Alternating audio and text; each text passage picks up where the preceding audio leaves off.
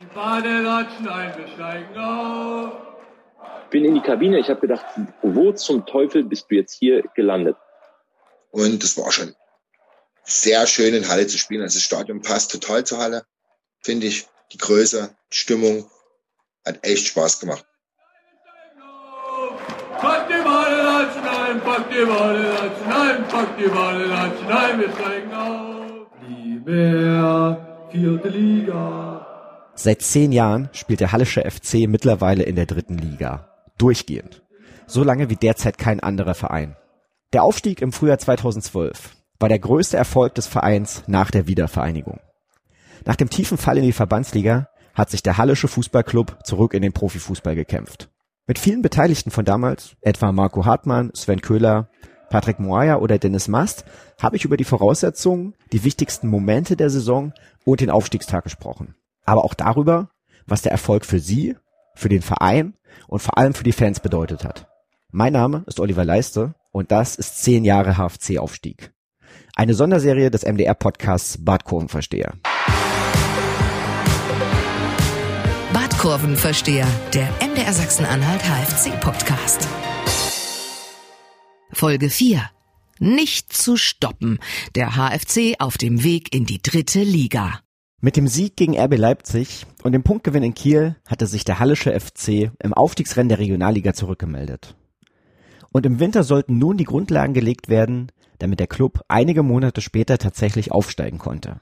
Den Spielern war jedenfalls anzumerken, dass sie nun von sich überzeugt waren, hat Sven Köhler beobachtet. Ja, da wächst ja auch das, das Selbstvertrauen. Es ist, wir haben in der Halbserie gespielt, wir sind gut gestartet, wir hatten mal einen Hänger drin, wir sind dann kurz vor Weihnachten wieder zurückgekommen. Der Abstand nach oben, sagen wir mal, hat sich nicht vergrößert, hat sich eher ein bisschen verkürzt, wenn wir jetzt RB nehmen. Also das hat schon in der Mannschaft was ausgelöst, weil ja auch immer wieder, ich sage, die Ergebnisse sind unheimlich wichtig. Aber das Wichtigste sind ja auch die Leistungen, die dahinter stehen. Und wenn die Mannschaft, die haben ja auf dem Platz das Spiel gegen RB erlebt. Und das gibt dir natürlich auch Kraft. Und wenn du eine Woche später dann in Kiel wieder ein gutes Spiel machst, natürlich nimmst du da was mit und du, du fängst an, ein bisschen mehr daran zu glauben, dass das vielleicht auch mal das ganz große Ziel werden kann, weil ja die anderen Mannschaften, du musst stabil sein, aber du hast ja gegen die besten Mannschaften in dieser Liga richtig gut ausgesehen. Gemeinsam mit seinem Team flog der Trainer im Januar in die Türkei. Für einen Viertligisten war ein solches Trainingslager damals alles andere als selbstverständlich.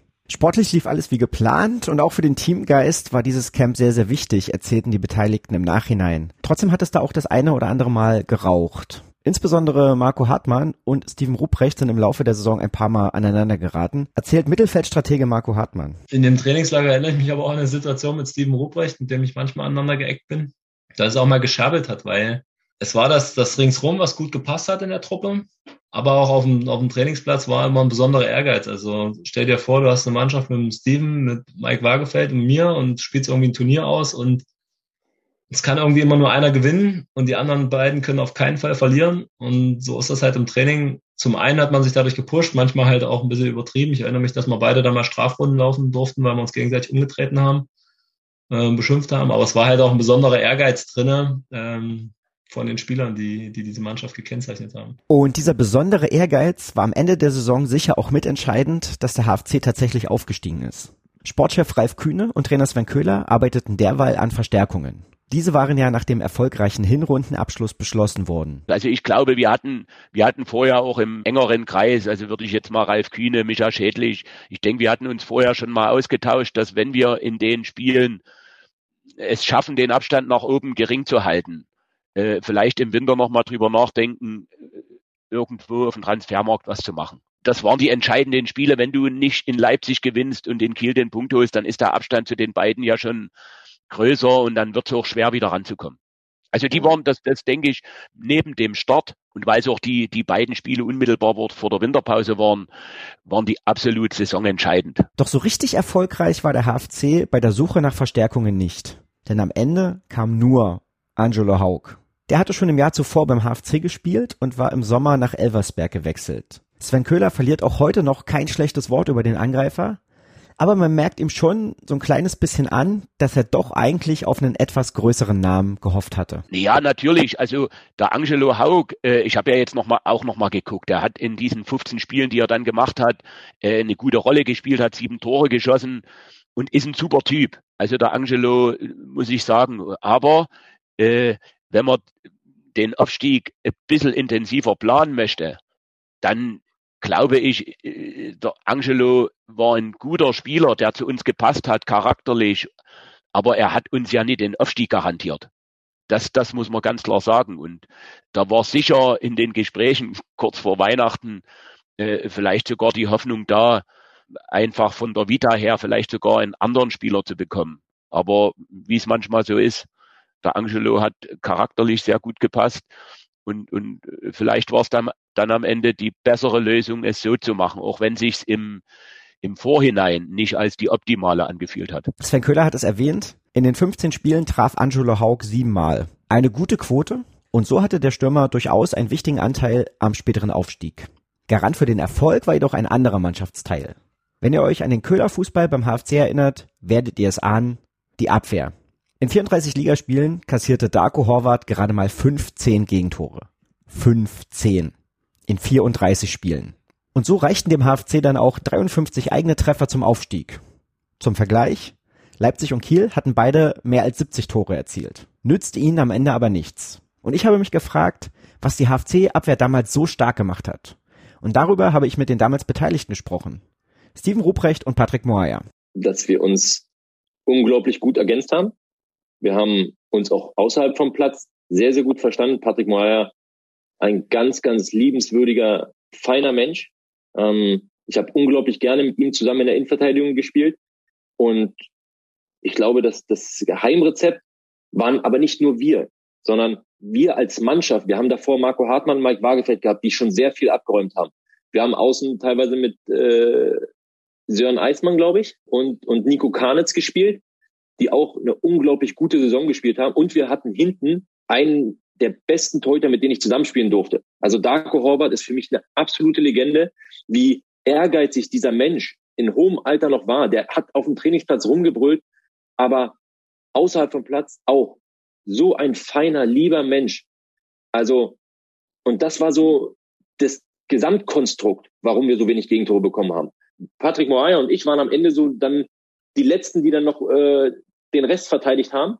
Und es hat halt einfach unglaublich gut gepasst. Paddy Moaya mehr der dynamische Typ, auch wenn er jetzt keine Rakete in der Schnelligkeit war, aber trotzdem dynamischer als ich.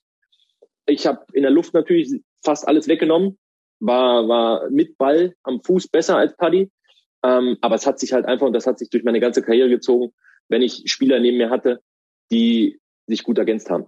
Wir haben äh, äh, einen Spieler wie Mike Wagenfeld gehabt, das war richtig ein Löwe, ein, ein, ein Leader auf dem Platz, ne, der hat äh, uns äh, richtig nach vorne gezogen.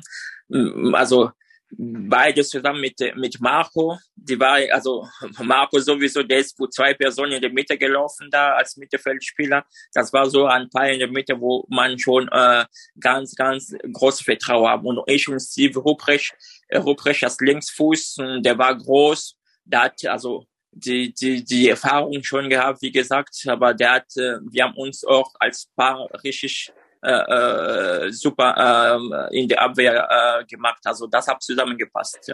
Man sagt immer, äh, die erste Abwehrspieler äh, sind äh, die Stürmer oder die Leute, die davon spielen. Also jeder wir, wir, war, wir haben uns so zusammengespielt in dieser Saison, zusammengewachsen. Äh, und jeder, der da vorne äh, gespielt haben, zum Beispiel äh, Angelo Haug oder äh, Andy Schala, wir sind, also das, das war schon Leute, wenn nach Ballverlust äh, äh, haben sie schon vorne Druck gemacht, versuchen die Bälle äh, wiederzukriegen. Und wir haben einen Torhüter gehabt, das war der beste Torhüter, äh, also damals, äh, also Darko Horvath. Und ja, äh, in der Abwehr haben wir Jan Benisch gehabt, wir haben Nico Kanis, der, der, der, der links äh, hinten, äh, oder Sören Heißmann.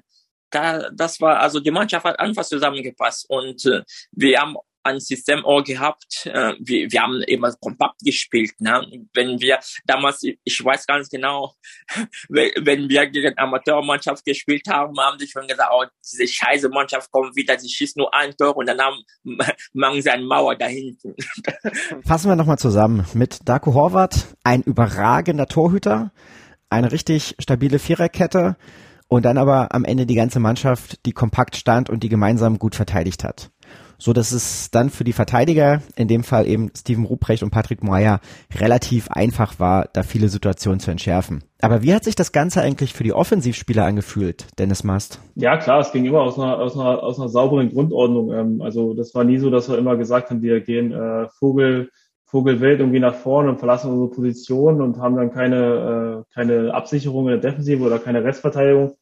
Also da ähm, war Sven Köhler immer schon drauf bedacht. Sven Köhler ist jetzt kein äh, Taktikfanatiker, aber er macht die, er macht die Dinge einfach, er, er bringt sie auch einfach rüber. Also ich muss sagen, an der Stelle, ich äh, habe Sven Köhler ja persönlich auch viel zu verdanken, ähm, auch in meinem weiteren Werdegang dann und habe immer ein super Verhältnis gehabt. Er ist einfach, wie gesagt, ein sehr einfacher Typ, äh, pflegt den, den einfachen Fußball auch in seiner Umgangsweise mit den, mit den Spielern.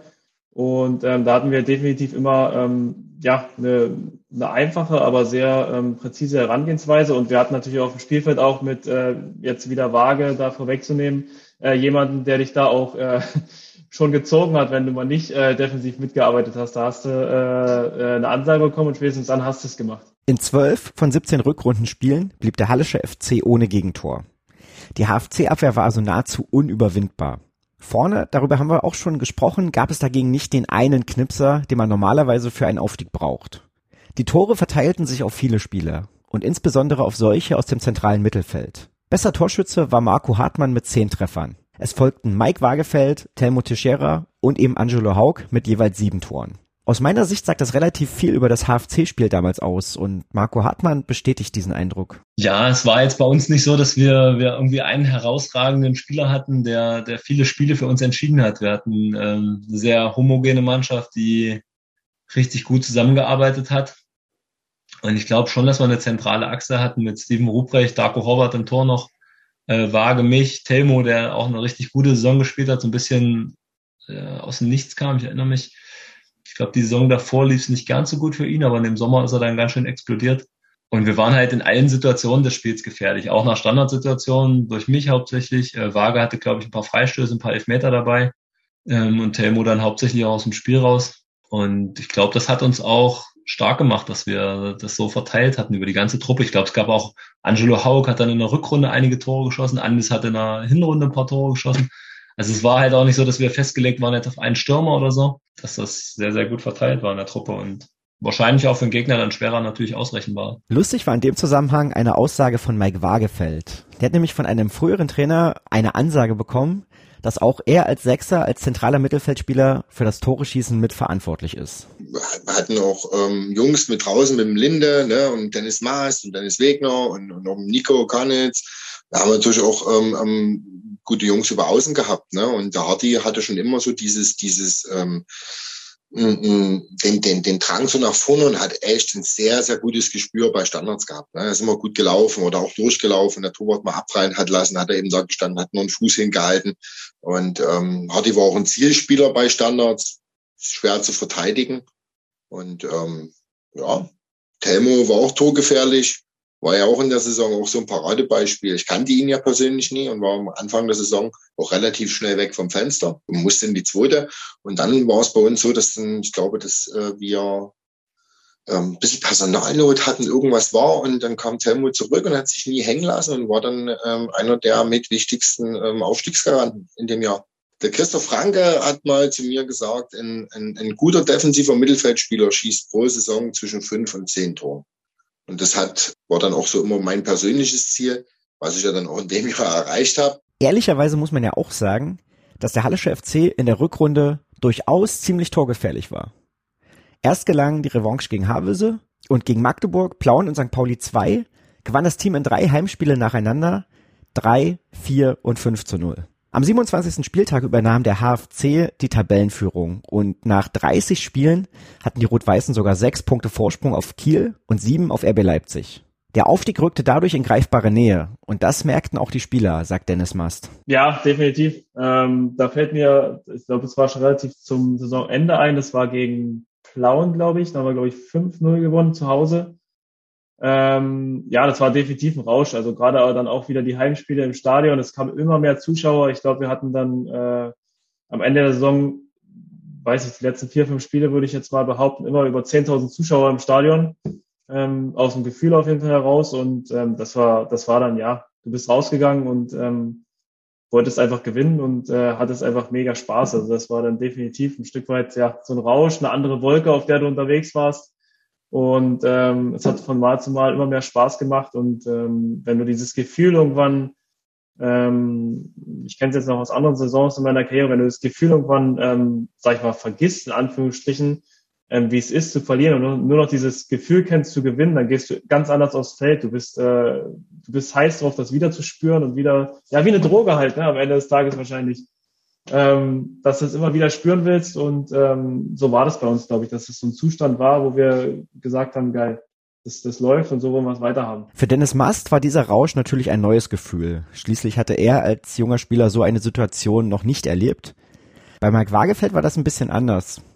Dem kam das nämlich alles seltsam bekannt vor, aber auch kein Wunder, Schließlich war der Routinier damals mit Dynamo Dresden ja auch schon mal aufgestiegen. Man hatte schon so ein bisschen das Gefühl, dass man sich so ein bisschen zurückversetzt fühlt an, an die, was, was ich gesagt habe, am Anfang meiner Karriere war mit Dynamo ähnlich so. Ne? Da hatten wir damals auch so, haben sie die älteren Spieler wie, wie, wie Thorsten Bittermann, Steffen Heidrich geholt und so junge ringsrum gehabt mit mir und was weiß ich, dann Ziebig und wie die alle hießen. Ne? Und bei uns war es dann ähnlich. Ne? Mich als etwas älteren Spieler geholt und, und, und, und Nico Kranitz hast du gehabt, Darko im Tor und dann hast du die Jungs so ringsrum, das war schon so ein bisschen, so hast du schon Mensch, so das kennst du irgendwo her und das könnte klappen. Der HFC marschierte durch die Liga und hatte am vorletzten Spieltag den ersten Matchball. In Meuselwitz, gar nicht weit weg von Halle, war alles bereit für den Aufstieg. Die Fans fuhren zu Hunderten mit Autos und mit Bussen in den kleinen Ort in Thüringen. Und sie sangen ein Lied, was A absoluten Ohrwurmcharakter hat und was mich B immer wieder grinsen lässt, wenn ich an die Aufstiegssaison vom HFC denke.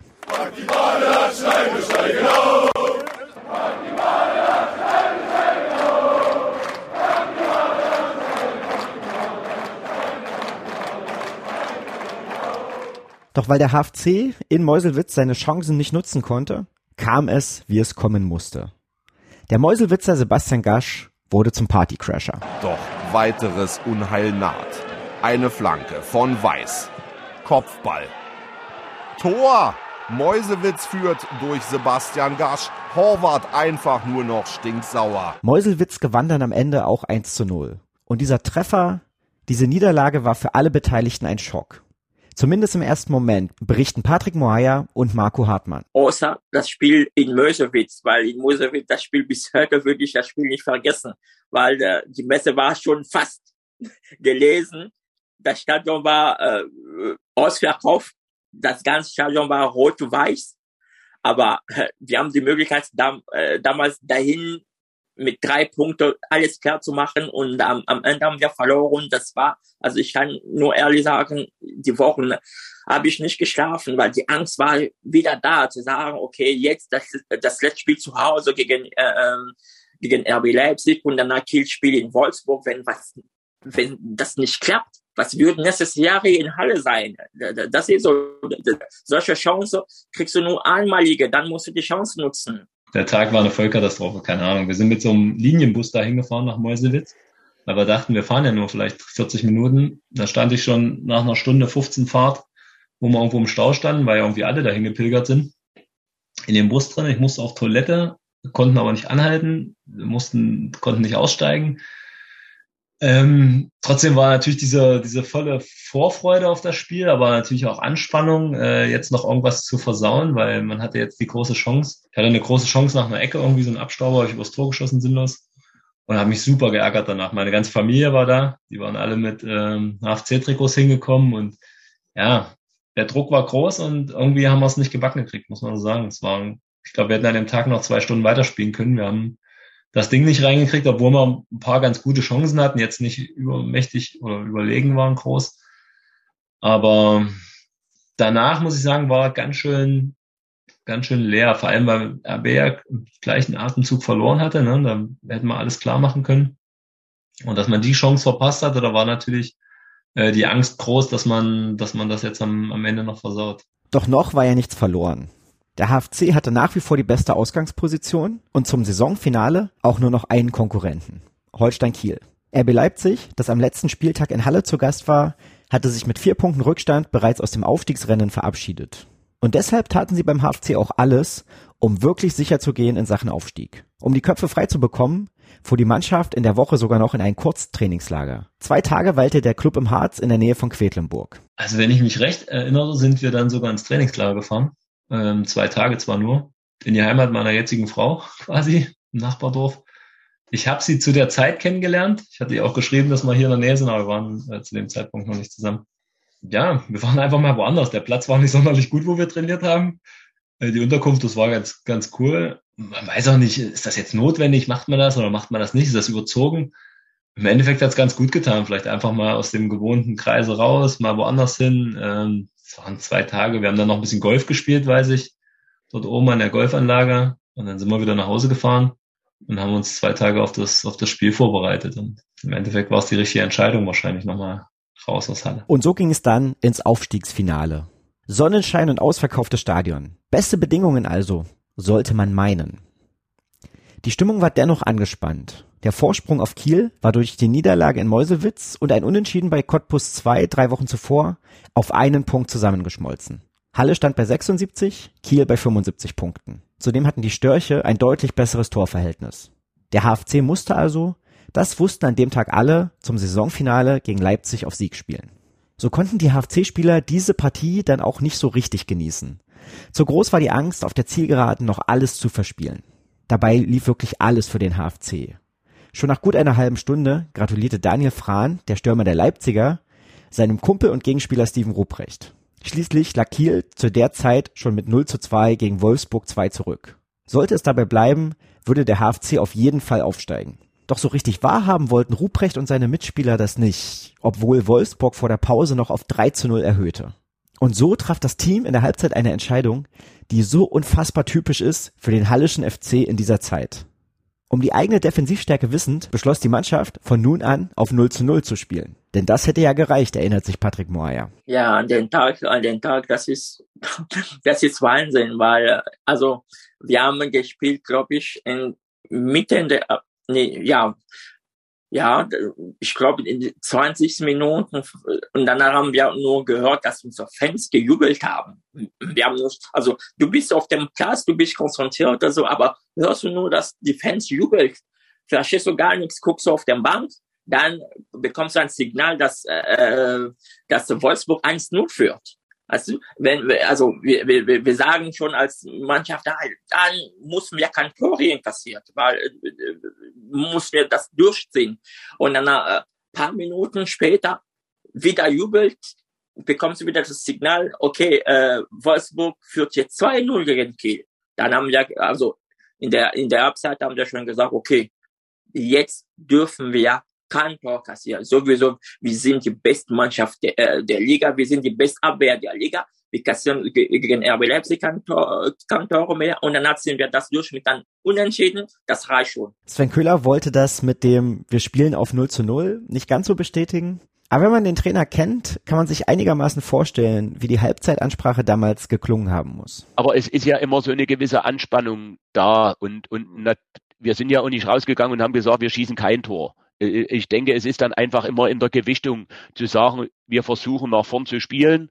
Aber wichtig ist, dass wir, dass wir nicht irgendwo, dann hätten wir uns ganz blöd angeguckt, wenn wir, wenn wir, sag mal, vielleicht in irgendeinen Konter laufen. Also es, es ging dann darum, die richtige Mischung zu finden zwischen, du kannst ja gar nicht bloß äh, äh hinten stehen, sondern äh, aber die Angriffe zumindest so zu abzuschließen, zu fahren, dass du eine Gefahr läufst, irgendwie ausgekontert zu werden. Also so würde ich es mal eher, eher interpretieren. Und natürlich brannte nichts mehr an. Halle brachte das 0 zu 0 über die Zeit. Kiel verlor in Wolfsburg 1 zu 4. Und so hatte der Hallische FC an diesem Nachmittag, am 19. Mai 2012, den größten Erfolg seit der deutschen Wiedervereinigung perfekt gemacht. Und dann ist alles aus und vorbei. Erst noch verhalten der Jubel, warten auf das Endergebnis der Kieler.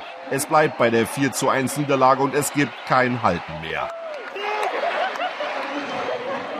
Dritte Liga! Das ist Wahnsinn. Wir, wir genießen das jetzt einfach nur, freuen uns nächstes Jahr auf die dritte Liga und es macht einfach Spaß und wir werden jetzt einfach, einfach ein bisschen feiern mit Familie, mit Freunden, mit den ganzen Fans. Die ganze Stadt hat verdient. Die Fans, ganz wichtig, feiern friedlich und der Kapitän ohne Einsatz ist gefasst. Also es zählt das ganze Jahr. Ja, denke ich, da hat äh, von der Nummer 1 bis zur Nummer 25 jeder alles gegeben und dafür wurden wir heute belohnt. Prost. Danke. Während die Fans ausgelassen auf dem Platz feierten, wurden einige Spieler von ihren Emotionen übermannt. Gerade die beiden Haudegen im Mittelfeld, Mike Wagefeld und Marco Hartmann, hatten dabei mit den Tränen zu kämpfen. Nee, die Freude war riesig. Ich muss ganz ehrlich sagen, ähm, ich habe dann auch auf dem Platz ähm, ähm, eine Träne verdrückt, weil das schon äh, anstrengendes Jahr war. Ne? Ich habe nicht in Halle gewohnt, bin, bin gependelt ähm, ähm, zwischen Dresden und Halle. Und ähm, das ist schon anstrengend. Ne? Hat man dann nach meiner Verletzung dann im nächsten Jahr auch gemerkt.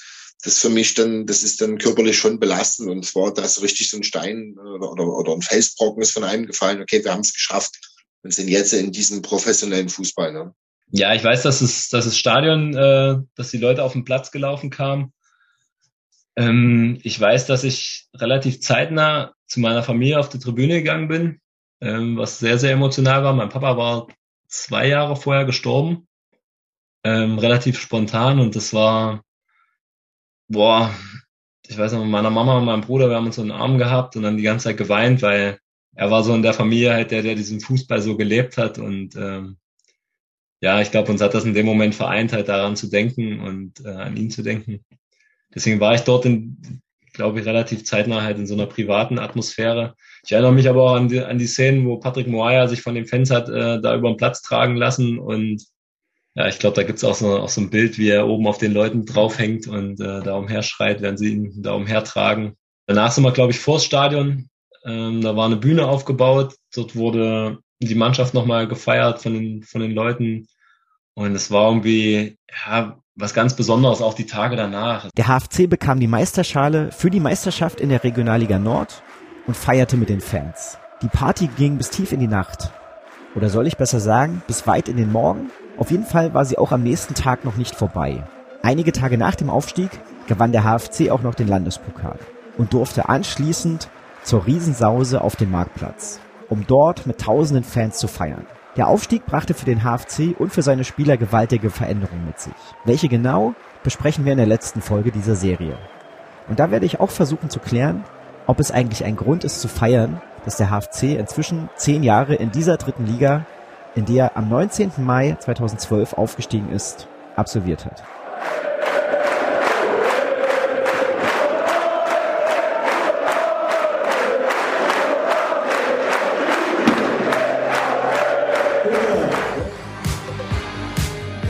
Kurvenversteher, der MDR Sachsen-Anhalt HFC Podcast.